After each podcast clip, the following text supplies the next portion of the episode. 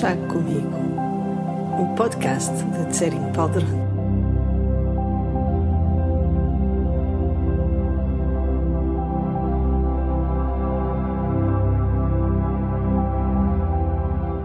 Estes episódios de podcast são chávenas de chá que eu partilho com os meus amigos, as pessoas que se conectam comigo e com a minha maneira de explicar o Dharma, com o meu entusiasmo pela vida com os meus momentos de insustentável ternura.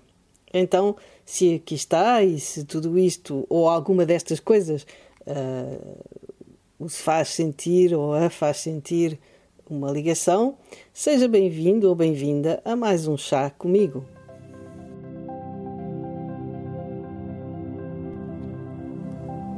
Comer, dormir, trabalhar, reproduzir-se, morrer. Será que viver é só isso? Uma mera sobrevivência sem rumo, sem utilidade e sem razão de ser? Esta foi a questão que me atormentou durante alguns anos na minha juventude, antes do budismo ter aberto as portas para mim.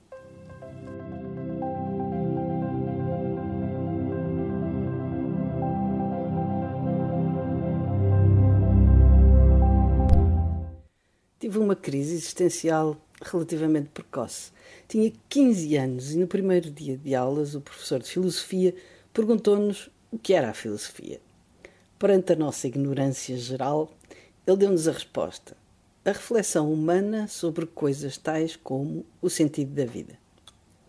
Se tivesse sido fulminada por um raio, não teria ficado mais abalada. De repente, senti que era a pergunta que sempre estivera dentro de mim à espera de ser reconhecida qual o sentido disto tudo? Esta luta pela sobrevivência, esta escolha tácita de salvar a sua própria vida e a dos outros, aparece-nos de tal forma como um valor incontestável que nem sequer nos questionamos. Mas afinal, será que o objetivo da vida é a mera sobrevivência? Seguiu-se o que me pareceu ser uma eternidade em busca de um sentido. Na verdade, foram provavelmente apenas uns dois anos, talvez, durante os quais procurei em todo o lado. Eu li filósofos, eu li a Bíblia, eu li antropólogos, eu fui à missa, eu fui a encontros Bahá'í, mas nada parecia fazer sentido para mim. E de todas as leituras e encontros, conversas, eu trouxe sempre um sentimento de frustração. O sentido teimava em não aparecer, porém eu não aceitava era realmente uma recusa. Que a vida pudesse ser apenas uma sobrevivência pela sobrevivência, sem qualquer rumo ou propósito. Foram uns anos um pouco desesperados. Em determinada altura, algo me surgiu que apaziguou a minha ânsia. Tomei consciência que no mundo muito sofrimento se deve à intolerância e aos julgamentos que as pessoas fazem umas sobre as outras, à segregação, etc. E ao mesmo tempo, quando fazemos esses julgamentos, pomos-nos completamente de fora, ignorando tudo sobre as condições e as circunstâncias que levaram as pessoas a ser o que são ou a fazer o que fazem. Então, ao me recusar a fazer esses julgamentos sobre os outros, percebi que o que poderia ajudar-me a ser capaz de me colocar no lugar das pessoas, dos outros, era abrir-me a todo o tipo de experiências que alargassem os meus horizontes. E de repente a minha vida ganhou sentido. Não era o sentido que eu procurava, mas essa busca de experiências tirou-me provisoriamente do impasse. Quando penso nisso, entendo que a minha busca desesperada era uma busca de sentido inteligível, abstrato, mental. E por aí eu não iria encontrar. Até porque não existe uma resposta. Por aí pode-se chegar ao desespero, ao nihilismo, ao vazio, sei lá, até se calhar ao suicídio, se for uma crise realmente grave. Porém, quando a questão desceu da cabeça para o coração, imediatamente algo fez sentido. Quando reconheci nos outros a mesma essência do que em mim, quando me aproximei um pouco da empatia, de imediato a ânsia desapareceu.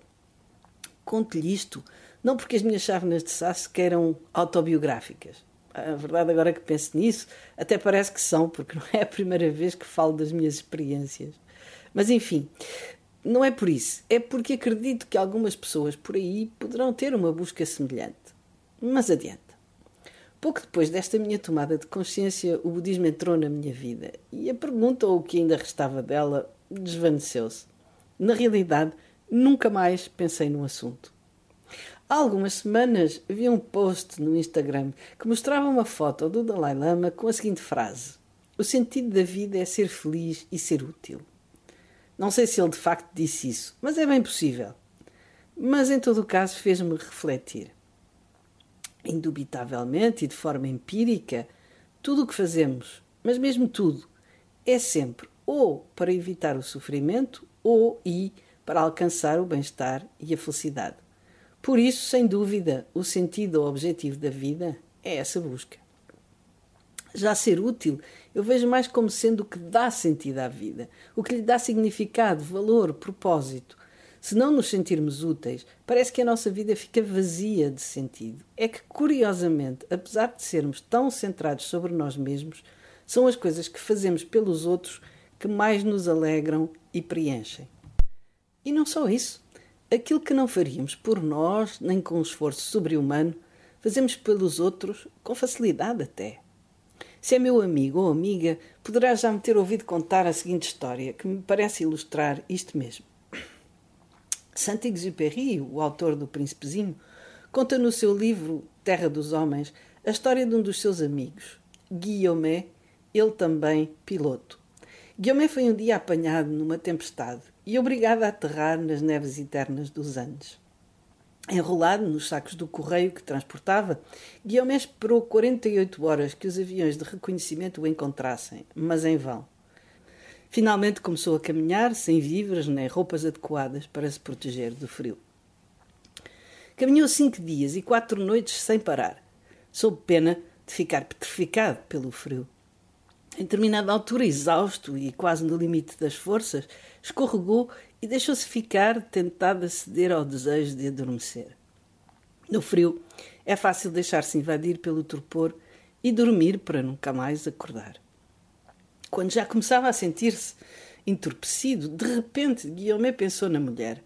O seguro ia mantê-la ao abrigo da miséria. Porém, caído como estava numa encosta, o seu corpo rolaria para o fundo de um abismo quando a neve derretesse, na primavera, e nunca seria descoberto. Lembrou-se então que, em caso de desaparecimento, o óbito só é legalmente declarado ao fim de quatro anos, e até lá a sua mulher nada iria receber. Essa ideia foi-lhe insuportável. Então, 50 metros mais à frente, Guilherme viu um rochedo e pensou que se se arrastasse até lá e se encostasse a ele, o seu corpo seria encontrado na primavera. À custa de um esforço sobre-humano, levantou-se e, depois de estar de pé, Guilherme caminhou mais três dias e duas noites e foi finalmente resgatado. O que eu fiz, nenhum animal teria feito, foi o seu comentário, mais tarde, ao contar a sua história. Acho que todos entendemos o sentimento que levou Guilherme a levantar-se e a continuar a caminhar. O que ele não teria feito por ele, ele fê-lo por um ser amado.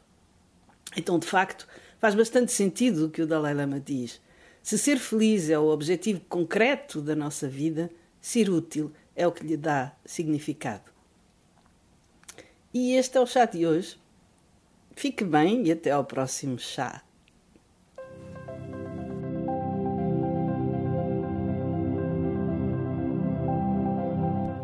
Na sequência do pedido que eu fiz no primeiro episódio deste podcast, de ter algum feedback, várias pessoas me têm dito que não sabem como mandar os seus comentários, pois não existe forma óbvia de o fazer. A forma mais simples é ir ao meu site, seringpaldron.org, e usar o formulário de contacto que lá se encontra, ou então enviar um e-mail para seringpaldron.gmail.com. Obrigada!